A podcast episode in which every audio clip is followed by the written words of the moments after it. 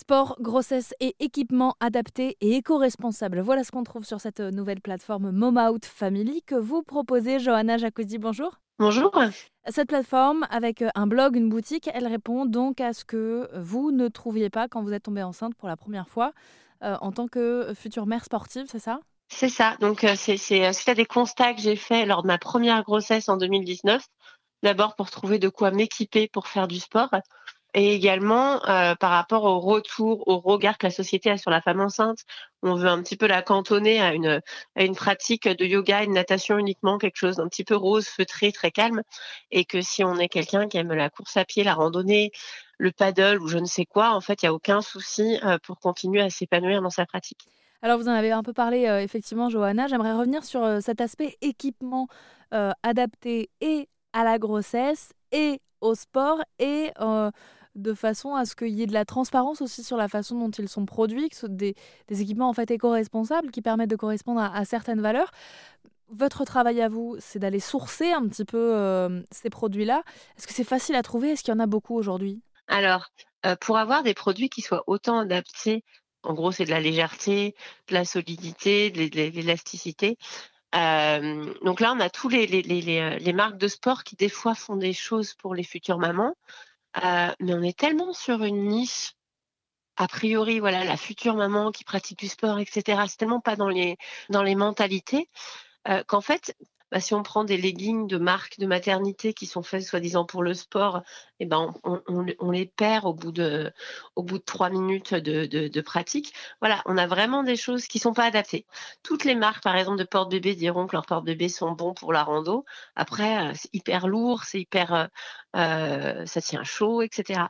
Donc j'ai vraiment eu du mal à trouver. Moi, j'ai pas beaucoup de produits aujourd'hui sur mon site parce que j'ai pas beaucoup trouvé de fournisseurs d'abord je les teste ou je les fais tester par mes ambassadrices. Et en fait, c'est pas souvent que ça passe vraiment le cap du OK, c'est adapté.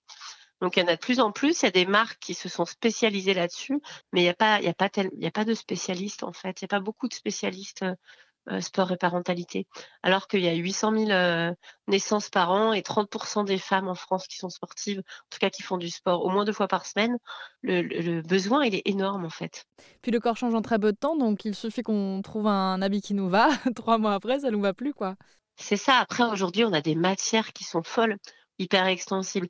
Et puis après, sur tout ce qui est vraiment matériel, moi, je vends des, euh, vestes de portage, euh, des portes-bébés, euh, des plein de petites choses nomades pour amener en randonnée, des choses légères, des matelas allongés, etc.